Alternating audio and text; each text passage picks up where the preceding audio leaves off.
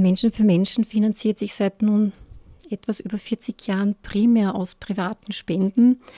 Das heißt, vor dem Hintergrund der anhaltenden Krisen, aber auch einer steigenden Inflation und wirtschaftlichen Unsicherheiten wird auch für uns spürbar, dass die Menschen hier vorsichtiger geworden sind, zurückhaltender geworden sind.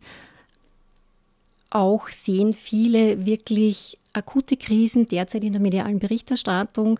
Das verschiebt den Fokus. Nothilfe, Akuthilfe ist natürlich immer wichtig.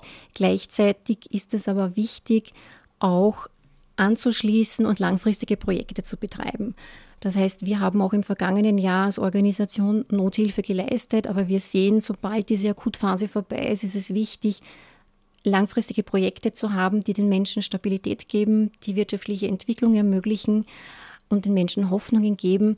Und das ist auch am Ende des Tages ein sehr wichtiger Beitrag, damit ein Land stabil sein kann, auch ein Beitrag für anhaltenden Frieden in der Welt. Daher ist es für uns ganz besonders wichtig, dass die Menschen uns weiterhin unterstützen, damit wir eben auch langfristige Veränderungen, die einfach Zeit brauchen, entsprechend vorantreiben können und auch Regionen abschließen können, damit wir wieder neue Projektgebiete beginnen können. Derzeit sehen wir natürlich äh, mit einer Inflation in Äthiopien, die im August 28 Prozent betragen hat, dass auch für uns die Projektkosten gestiegen sind.